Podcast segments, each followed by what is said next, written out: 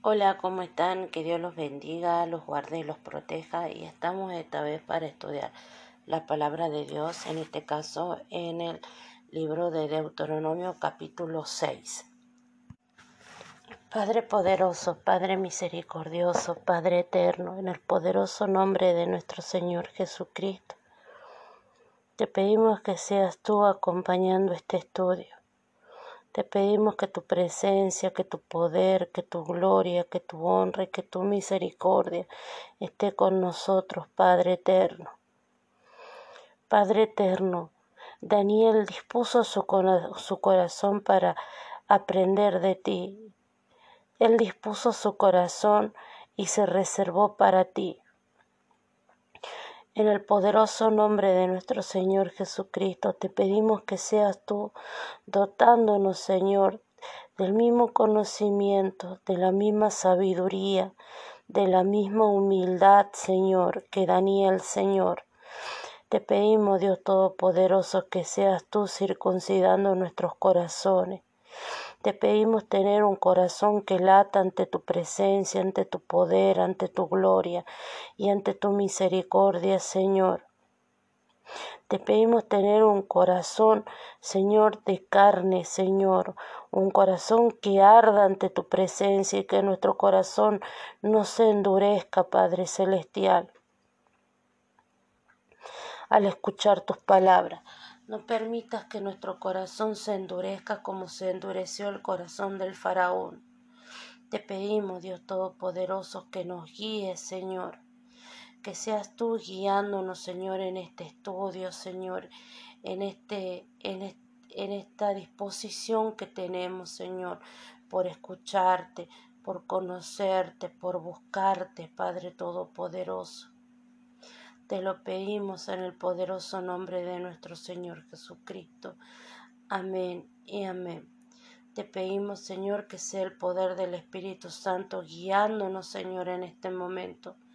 Y te pedimos que sea el poder del Espíritu Santo, Señor, cortando toda interferencia, Señor. Te lo pedimos, Padre poderoso. Señor, en esta hora Señor, tú eres mi Dios, te exaltaré y alabaré tu nombre, porque has hecho maravillas desde tiempos antiguos. Tus planes son fieles y seguros. Padre Todopoderoso, Padre Misericordioso, permítenos, Señor, exaltarte, permítenos darte la gloria, permítenos darte la honra y el poder, Señor, porque solo tú eres Dios, porque solo tú, Altísimo Jesucristo, Señor, permítenos alabarte con un corazón dispuesto, Señor, con un corazón alegre, Señor.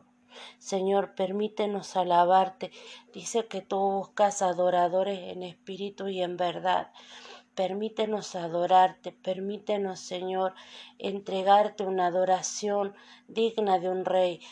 Permítenos adorarte con un corazón sincero, con un corazón dispuesto, Señor, con un corazón que lata por ti, Padre Celestial.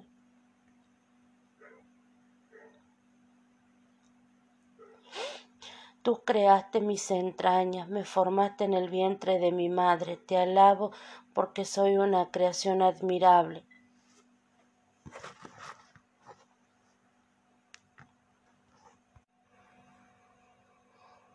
Tu palabra nos enseña, Señor, que tú nos creaste en el vientre de nuestra madre, Señor. Todavía no estábamos formados, Señor, y tú ya nos conocías, Señor. Tú nos separaste, Señor. Tú, tú, con, tú me conociste en el vientre de mi madre. Te alabo porque soy una creación tuya, Señor, porque tú eres grande. Señor, tú creaste el cielo y la tierra, tú creaste las plantas, tú creaste los animales, tú nos creaste, Señor, por el poder de tu palabra, Señor. Nosotros hemos sido rebeldes, nosotros hemos sido egoístas, nosotros hemos sido, Señor, duros de corazón, duros de servicio.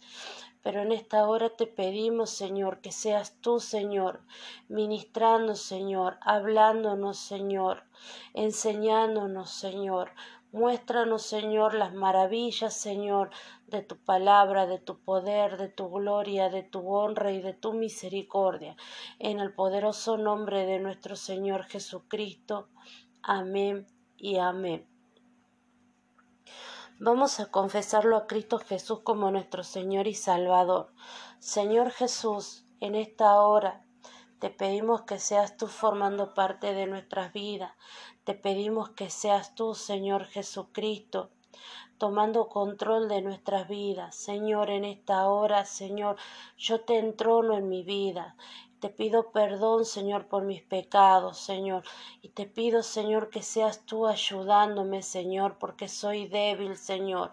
Porque en mi corazón, Señor, hay veces hay maldad, Señor, hay veces hay resentimiento, hay odio, Señor, hay lujuria, Señor, hay deseos carnales, Señor, y te pido que seas tú ayudándome, Señor.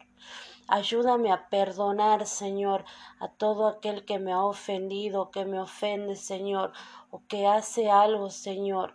Ayúdame a perdonar, Señor, a aquellos que obran con maldad, Señor.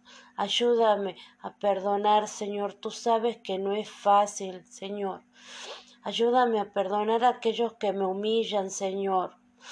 Ayúdame a perdonar a aquellos que tratan de pisotearme, Padre Celestial.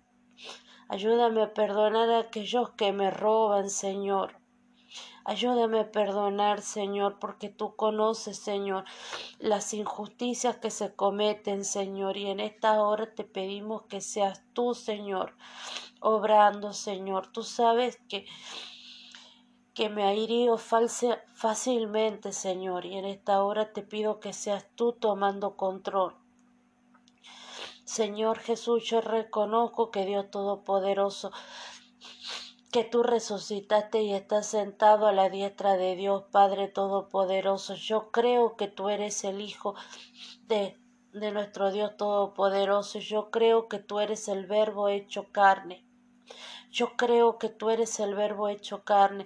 Yo creo que tú eres el verbo hecho carne. Yo creo que tú estás sentado a la diestra de Dios Padre Todopoderoso. En esta hora te pido que seas tú, Señor, escribiendo mi nombre en el libro de la vida y que mi nombre nunca sea borrado. Y te pido, Señor, que seas tú, Señor, reconociendo mi nombre ante Dios Todopoderoso y ante sus ángeles en esta hora, Padre Celestial, Padre Poderoso. Te pido que mi nombre nunca sea borrado. Te lo pido, Señor Jesucristo. Amén y amén. A veces es difícil porque nos pasan un montón de situaciones injustas. A veces nos pasan un montón de cosas que nosotros decimos no, no, no podemos, esto no lo puedo perdonar, esto no lo puedo aceptar. Y es una lucha día a día, es una lucha.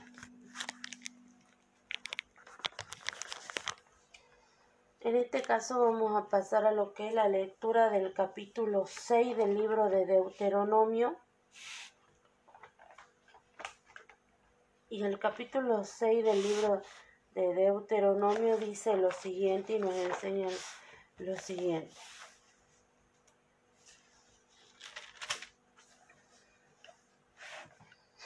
El gran mandamiento.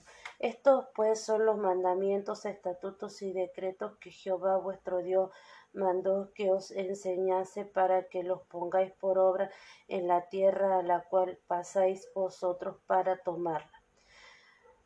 Para que temas a Jehová tu Dios, guardando todos sus estatutos y sus mandamientos que yo te mando, tú, tu hijo y el hijo de tu hijo, todos los días de tu vida para que tus días sean prolongados.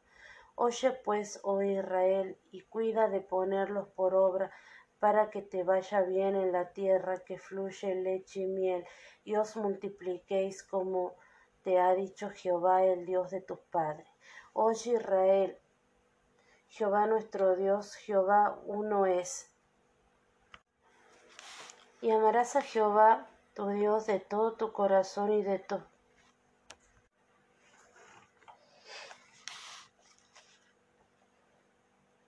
Y amarás a Jehová tu Dios con todo tu corazón y con toda tu alma y con todas tus fuerzas.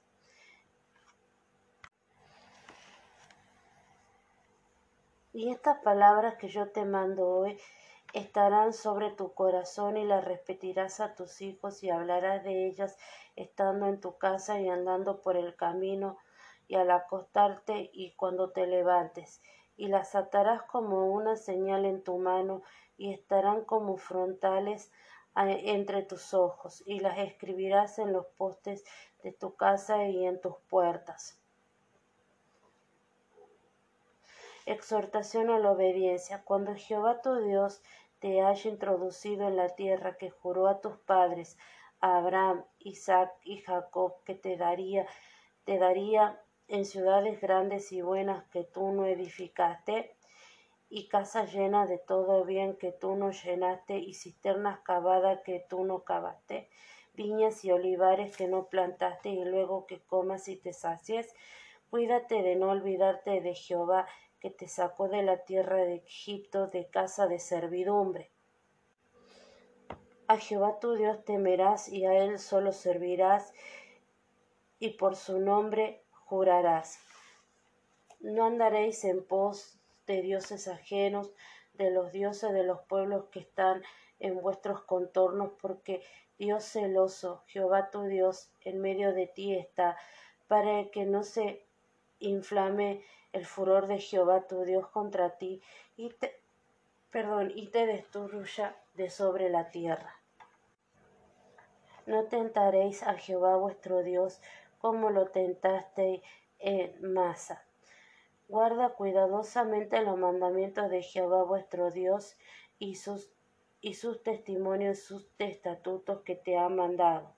Y haz lo recto y bueno ante los ojos de Jehová para que te vaya bien y entres y poseas la buena tierra que Jehová juró a tus padres, para que él arroje a tus enemigos delante de ti, como Jehová ha dicho.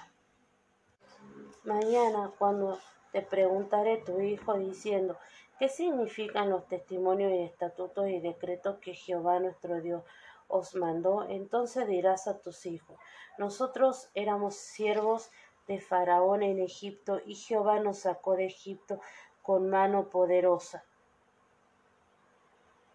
Jehová hizo señales y milagros grandes y terribles en Egipto sobre Faraón y sobre toda su casa delante de nuestros ojos, y nos sacó de allá para traernos y darnos la tierra que juró a nuestros padres.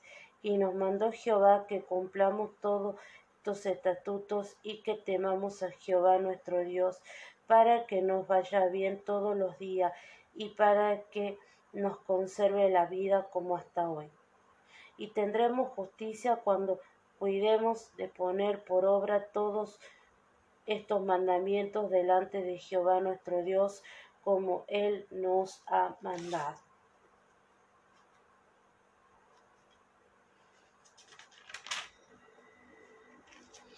Ese sería el capítulo 6 del libro de, Deuteronomio. Y ahora vamos a pasar a, leer lo que dice la, la interpretación de, las Biblias, ¿sí?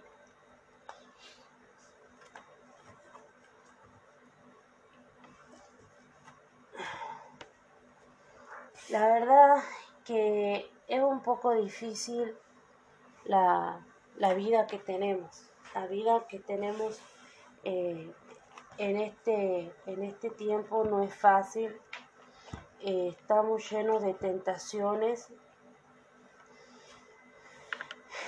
pasamos momentos de injusticia.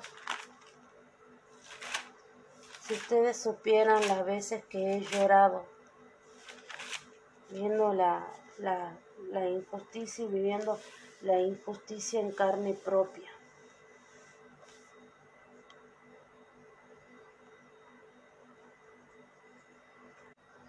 Dice así la Biblia de Estudio Teológico del versículo 1 al 35. El gran mandamiento. Estos versículos contienen uno de los principales mandamientos, amar al Señor con toda la fuerza, expresado a continuación de la conocida afirmación sobre la unicidad de Dios. Eh, esta sección incluye una exhortación a la obediencia y advertencia contra la desobediencia. La unicidad se refiere al término con el que nos referimos al carácter de ser único que, que puede poseer un ente o una persona. ¿sí? Cuando dice sobre la unicidad, es decir, eh, sobre el ser único de Dios Todopoderoso, porque Dios, porque no hay otro Dios, ¿sí? Dios es Dios, Dios es Padre, Hijo y Espíritu Santo. Si bien muchas veces han querido y, quieren eh, ser mayores a Dios, jamás van a poder ser, ser mayores a Dios, porque Dios es un Dios único, es un Dios que tiene poder. Yo me acuerdo que una vez yo estaba en el baño de, de mi casa y y yo le dije al Señor, Señor, eh, esta persona ya no tiene arreglo. Se lo dije en el baño. Yo me estaba bañando. Muchas veces cuando estoy bañándome me arrodillo y me entrego al Señor así, tal cual Dios me ha traído al mundo y le digo que así como estoy, que no tengo nada, que necesito de su presencia, hablo con el Señor. Y resulta que ese día estaba hablando con el Señor y le dije, Señor, esta persona no, no, no, tiene solución, esta persona no va a cambiar. Bueno, entonces agarra, pasa unos días y voy a la iglesia y el Señor me habla. Y el Señor me dijo que era una iglesia en la que te daban mucha profecía. Y el Señor me habló y me dijo que que así como que yo le había dicho que esa persona no tiene solución, él decide quién es el que tiene solución y quién no tiene solución. ¿Qué Dios puede hablarle así? Ninguno. Y es algo que nadie más sabía, porque era algo que yo le había hablado a Dios estando en el baño de mi casa, estando bañándome, estando hablando con Él, eh, como decimos en Argentina, calzón quitado. Y, y me acuerdo que, que voy a la iglesia tiempo después, la, la semana voy a la iglesia y el Señor me habla. Y Él me dijo que Él es el que decide quién tiene salvación y quién no.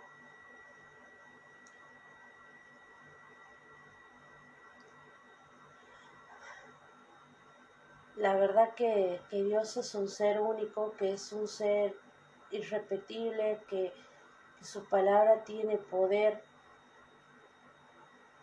Su palabra tiene poder. Versículo del 1 al 2. Mandamientos, estatutos y decretos para que temas a Jehová. Temer a Dios es un mandamiento frecuente en Deuteronomio y esto lo podemos ver en 4.10, 5.29, 6.13 y 24, 8, 6, 10 del versículo 12 y 20, capítulo 13, versículo 4. ¿sí? Leche y miel. Esta descripción de la tierra es un incentivo adicional para que Israel obedezca. Versículo 4. Oye Israel. Este versículo se conoce como el Shema, de la forma verbal hebrea, oye. Jehová nuestro Dios, Jehová uno es. Dios es el único Señor. Israel tiene un solo Dios y Señor. Es una declaración de exclusividad, no de unidad interior de Dios. Este punto surge del primer mandamiento y de lo expresado en el capítulo 4 de Deuteronomio. No argumenta teóricamente a favor del no argumenta teóricamente a favor del monoteísmo, pero sí le exige a Israel que lo practique, en clara oposición al politeísmo de los cananeos. Jehová nuestro Dios es, Jehová uno es. Nosotros no tenemos que ir a buscar en un Buda, Nosotros no tenemos que ir a buscar en la Virgen. Nosotros no tenemos que ir a buscar en los santos. Cuando nosotros veamos que una persona, a nosotros van a intentar confundirnos, a nosotros van a tratar de refutarnos, pero nosotros tenemos que estar seguros en quién creemos. Esta semana que pasó me dice, ¿vos amas a tu mamá? Sí, le digo. Entonces la Virgen María es tu madre. Y le digo yo, ¿por qué? Porque Cristo dijo, le dijo a su siervo más querido y dice, Juan, así le voy a dar, como ella me dijo, he aquí tu madre. Y ella nos y Jesús nos dio a María como madre nuestra. ¿Amas a tu padre? ¿Consideras a Dios tu padre? Sí, considero a Dios mi padre. Entonces María llevó en su vientre al Dios. Pero miren cómo llegaba la mentalidad de esta persona para creer ciegamente en que María es una es una deidad. Hablemos seriamente y hablemos. Lamentablemente, muchas religiones han subido a María como una deidad a la cual hay que rendirle culto y adoración. Cuando la palabra de Dios dice, Jehová nuestro Dios, Jehová uno es, Dios es el único Señor, Israel un solo Dios, Israel tiene un solo Dios y Señor. Nosotros tenemos un Dios. No tenemos un Dios y una diosa. Nosotros tenemos un Dios. Nosotros no tenemos que rendirle adoración ni a los astros, ni a Buda, ni a la Virgen, ni a los santos, ni a los ángeles. Cuidado. La palabra de Dios dice, Jehová nuestro Dios, Jehová uno es. Yo en ese momento no quise entrar en, en pelea ni en confrontación y la dejé que ella, ella hablara. Ah, bien, le digo. Pero yo creo en Dios, le digo. Y con eso es suficiente. Para mí solo hay un Dios. Y Él es Jehová de los ejércitos.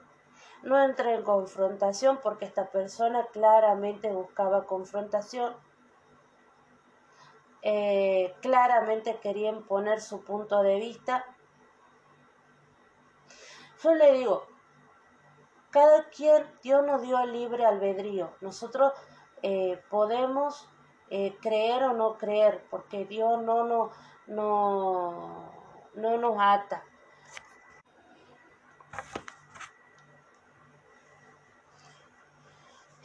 Entonces nosotros no tenemos que entrar en confrontaciones eh, con gente que lamentablemente tienen el entendimiento cegado, ¿sí?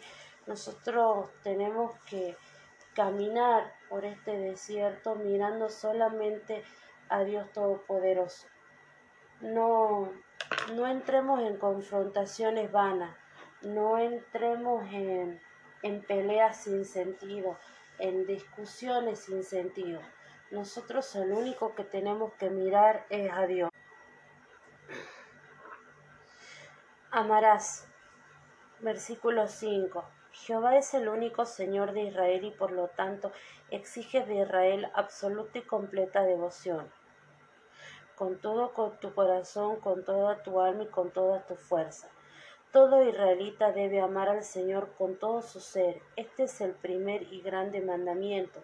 Y lo vemos en Mateo 22, 38, en Mateo 22, 36, Marcos 12:30, Lucas 12:27. Jesús también incluye mente. En hebreo antiguo el corazón comprendía lo que nosotros llamamos mente, fuerza, denota energía y capacidad. Versículo 6. Sobre tu corazón. Israel debe amar al Señor con todo corazón. Deuteronomio anticipa de nuevo el nuevo pacto, un tiempo en que la ley de Dios estará efectivamente escrita en el corazón del pueblo. Jeremías 31, eh, versículo 31-34.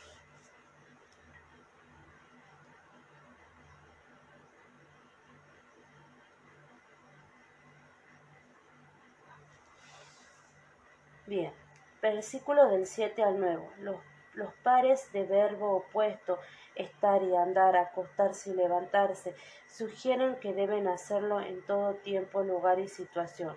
Las atarás, es decir, las escribirás. Muchos judíos han cumplido estrictamente este mandamiento usando filisterias, pequeños estuches atados al brazo o a la frente o sujetos a los postes de las puertas a los postes de las puertas. Versículos del 10 al 12, que tú no. La repetición resulta resalta la naturaleza de la tierra como don de Dios. Todas las cosas mencionadas requirieron tiempo, esfuerzo y paciencia antes de estar terminada o de dar fruto, que comas y te sacies. La tierra será pródiga y colmará las necesidades del pueblo pero es un don que entraña riesgos y en especial el olvido. Cuídate de no olvidarte. El olvido no es tanto un problema de memoria, sino más bien un problema moral semejante a la obediencia. Versículo 13. Temerás.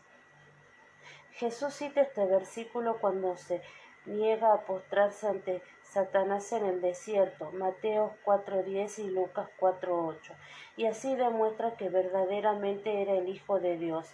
Israel, en cambio, no logró superar ninguna de las pruebas en el desierto.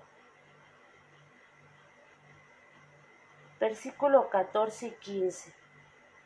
Dios es ajeno. Reitera el gran temor de Deuteronomio, la posibilidad de que Israel reniegue de su fe en el Señor. Versículo 16. No tentaréis a Jehová vuestro Dios. poner a prueba a Dios es un acto de rebeldía y de falta de confianza en Él. La reacción de Israel en Masa fue una constante de su conducta durante los años en el desierto. Jesús citó este versículo cuando fue tentado en el desierto. Esto lo vemos en Mateos 4.7 y Lucas 4.12. Versículo del 6 al 24. ¿Qué significa? A partir de una pregunta hipotética se obtiene una respuesta que enmarca la ley en el contexto de la liberación de Egipto. Versículo 25. Tendremos justicia. Esto no debe interpretarse como, como justicia en virtud de un merecido estatus legal, lo cual sería contrario a la iniciativa que, por, que obra por gracia. En este contexto la expresión significa justicia como respuesta adecuada a obediencia al pacto del Señor.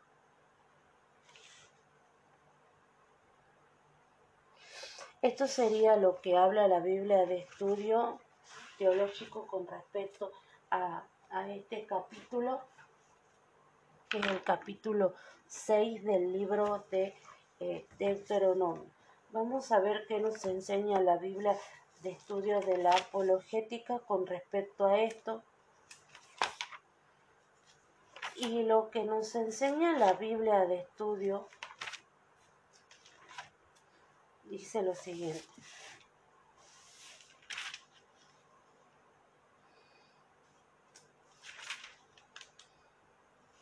Versículo 6, capítulo 4. La afirmación Jehová uno es, se ha, se ha citado algunas veces como evidencia de que la composición de Deuteronomio pertenece a una época posterior a Moisés.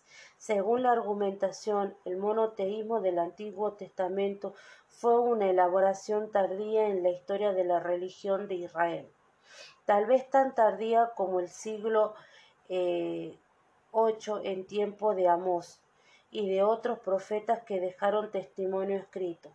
Tal afirmación supone una concepción evolucionista del desarrollo de las religiones y tal concepción es contraria a la visión bíblica que muestra que la idolatría y el politeísmo representan una degradación del verdadero culto a Dios. Y esto lo vemos en Romano 1, versículo 18 y 23.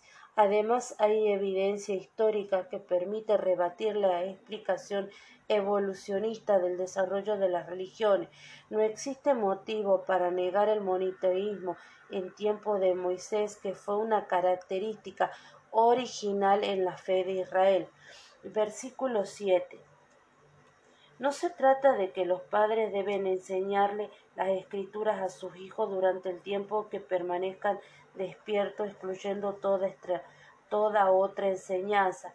Moisés recurre al lenguaje figurado y a través de pares opuestos, la casa, el camino, al acostarse o al levantarse. Les enseña que todo tiempo es propicio para instruir a los hijos en el camino del Señor. Versículo 11 y 12. No existe contradicción entre esta descripción de lo que encontrarán en Canaán y la orden de destruir los pueblos y todo vestigio de la cultura de esa tierra. La orden de destruir no contiene referencia a edificios ni instalaciones, tal como viviendas y murallas. Las ciudades, las cisternas y otras construcciones podían quedar en pie para facilitar la ocupación por parte de Israel. Versículo 15. Dios es un Dios celoso que pide eh,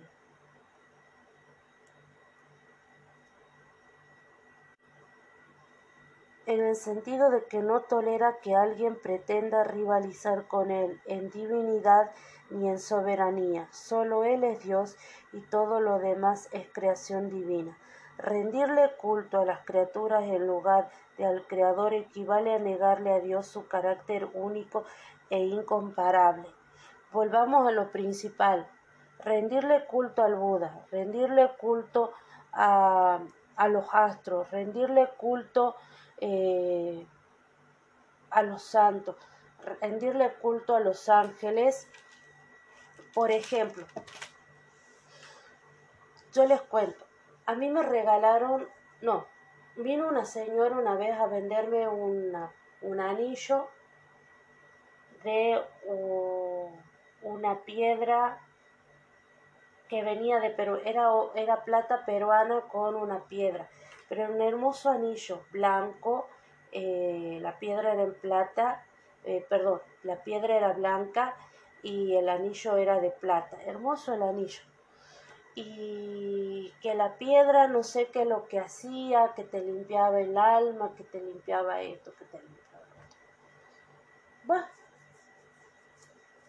después he tenido otra piedra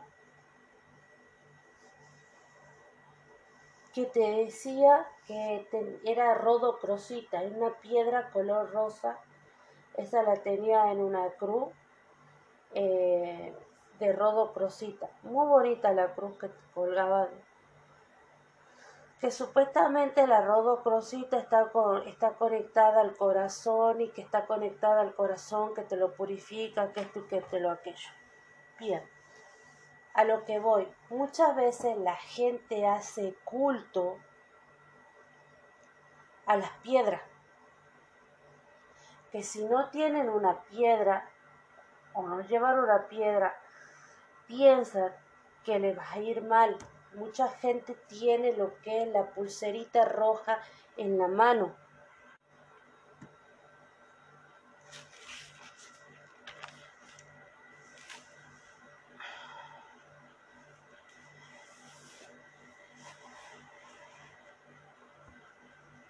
Mucha gente le rinde culto eh, a distintas este, a, distintas deidades y muchas veces la gente no tiene eh, no, es politeísta, ¿sí?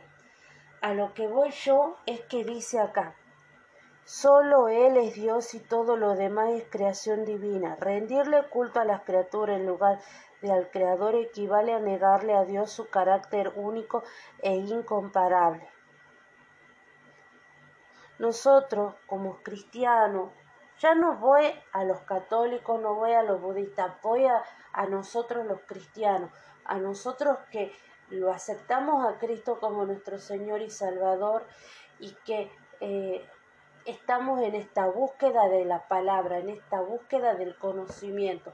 Nosotros al único que debemos rendirle culto es a Dios. No le podemos ir y estar eh, coqueteando con las imágenes, decir que, ah, no, es que tengo, este, este es el ángel de la guardia mía. No, a ver, ¿qué dice el horóscopo hoy? A ver, no, yo por ejemplo, yo soy, yo digo, no, a ver, yo soy cáncer, impongo, a ver, cáncer. ¿Qué dice el horóscopo sobre mi signo? ¿Cómo me va a ir hoy? No. A ver, en el horóscopo chino, ¿cómo me va a ir? No, a ver, en el horóscopo indio, ¿cómo me va a ir? No, a ver, que me hagan la carta astral. No, a ver, que si la casa, la luna estaba así, que la luna estaba así, que si tal planeta estaba en tal casa, que si tal otro estaba en otro, que si en la contraposición estaba esto. No, no, no, no y no. Si sos cristiano, no podés ir a que te lean las cartas. Si sos cristiano no podés leer el horóscopo. Si sos cristiano no podés ir a pedir que te hagan la carta astral. No. La palabra de Dios dice que Él muda los tiempos. La palabra de Dios dice que Él nos dio libre albedrío. Vos hoy podés decidir hacer una cosa o podés hacer otra está en vos la decisión. Entonces, si Dios te dio la de la, el poder de decidir cómo lo cómo lo, los tarotistas, cómo los que astrólogos te van a decir, no, a vos te va a ir así, no, no y no. ¿Por qué? Porque nosotros cambiamos dependiendo de cada decisión. No es que a mí sí me ha dicho el horóscopo tanto y me ha ido así. Es que ya te están, este, ¿cómo se dice? ¿Cómo la palabra? Te están prefijando un camino.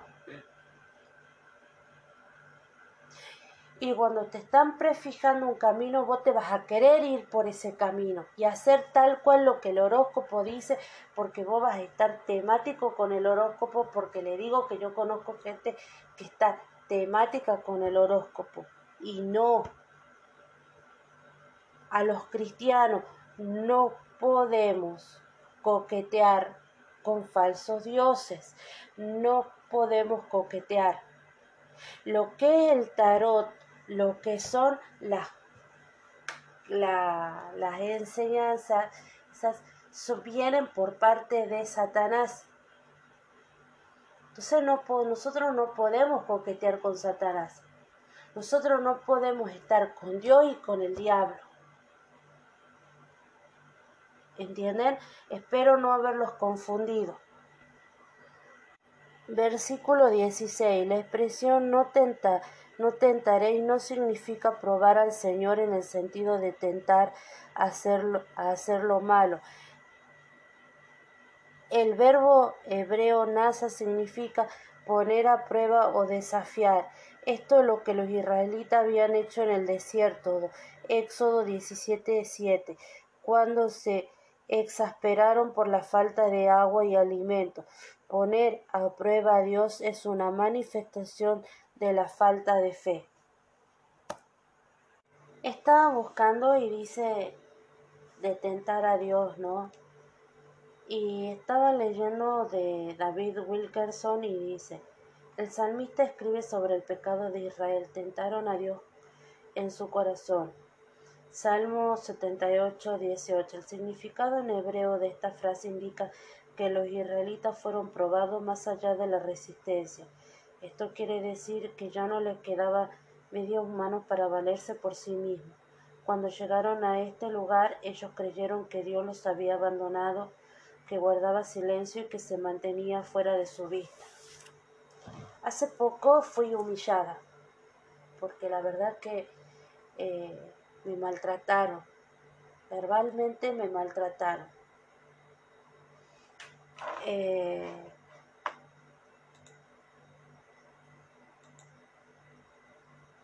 me, me, me pusieron en una situación en la que yo no, yo no tenía la culpa porque la verdad que yo no tenía nada que ver.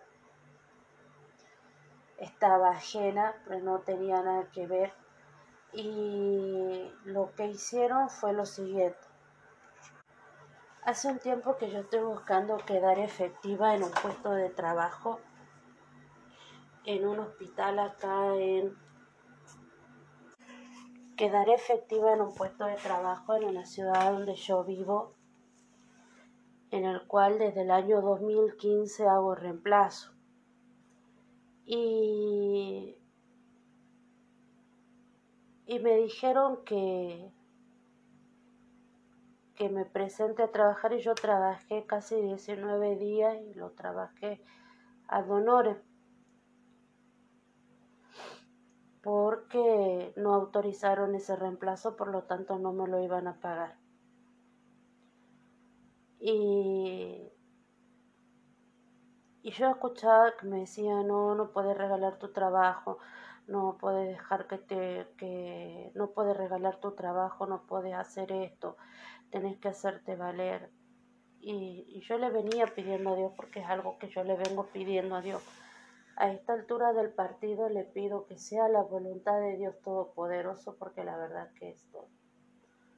Entonces, el miércoles me llama mi jefa y, me dice, Paola, me dice, vení, dice, eh, quiero que me expliques algo que tú aquello. Yo le digo, sí, voy, le explico. No, es que, que la chica esta, la, la, la, a la que yo la había cubierto en el reemplazo, dice, eh, no quiere enseñarle a otra, a la nueva secretaria del, del servicio, tal cosa. Yo le voy a decir en la cara que, que vos dijiste que ella no te había enseñado algo así. Pero me estaban poniendo un, papel mal porque la verdad que había cosas que me habían enseñado y cosas que no me habían enseñado. Y, era un cambio de funciones entre dos personas en las que yo reemplazo yo no tenía nada que ver porque ya hace tiempo que yo había dejado de cubrir ese servicio. Ya hacía un mes y medio que yo no cubría ese servicio. Y me empezó a gritar como si fuera mi culpa, como si fuera que yo no quería ir a enseñarle a la otra persona, como que si yo hubiera estado perdiendo el tiempo, cuando yo regalé mi tiempo. Entonces yo, esta persona que, que, que, te da los reemplazos, que está, es una persona muy rencorosa, es una persona que si ella te decide ya no te llama más a trabajar, es una persona que muy rencorosa, muy mala a veces. Y mientras yo bajaba en el ascensor, esto es un hospital, yo bajaba, yo le iba pidiendo a Dios que lo ate a Satanás, porque la verdad que esta persona cuando se enoja es una persona muy iracunda. Y yo le iba pidiendo a Dios que, que lo ate a Satanás.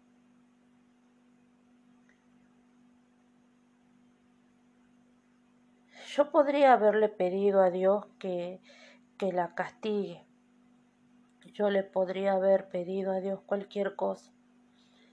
Para mí fue muy difícil bendecirla.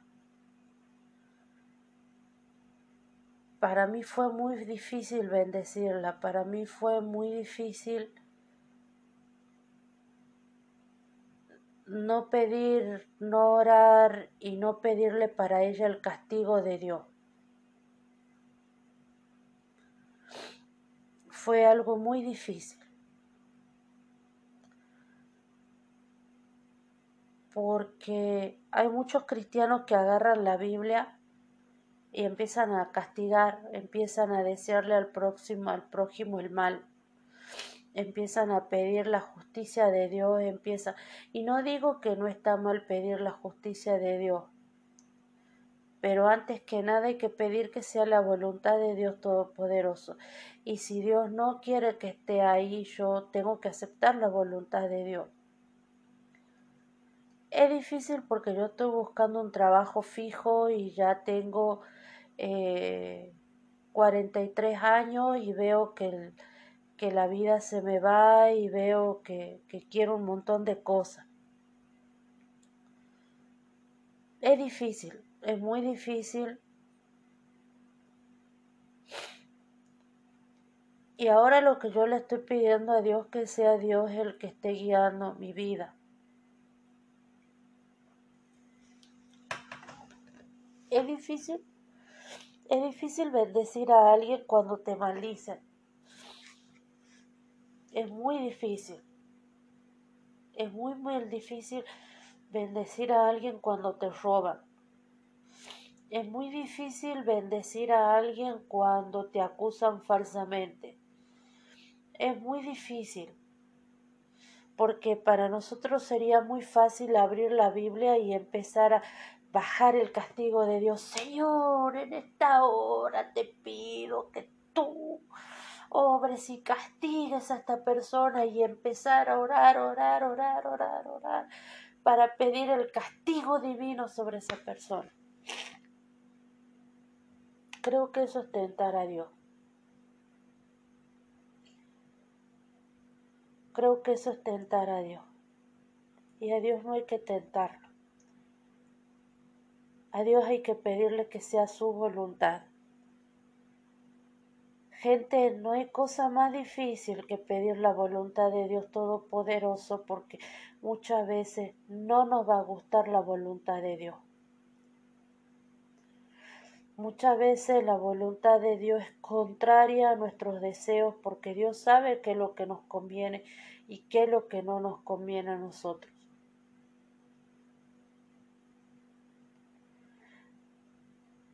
Si pasamos por una situación difícil, oremos para pedir la voluntad de Dios y no para bajar la ira de Dios, para que castigue, para que ya la consuma el fuego de Sodoma y Gomorra, porque hay cristianos que hacen así.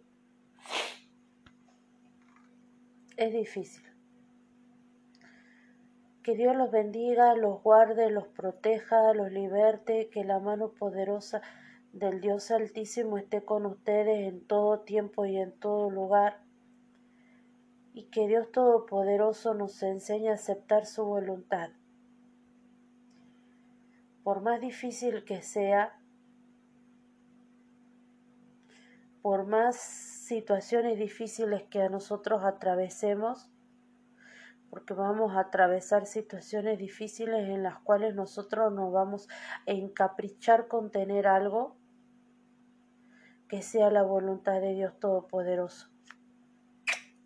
Les mando un beso inmenso y espero que, que les, les haya gustado este audio.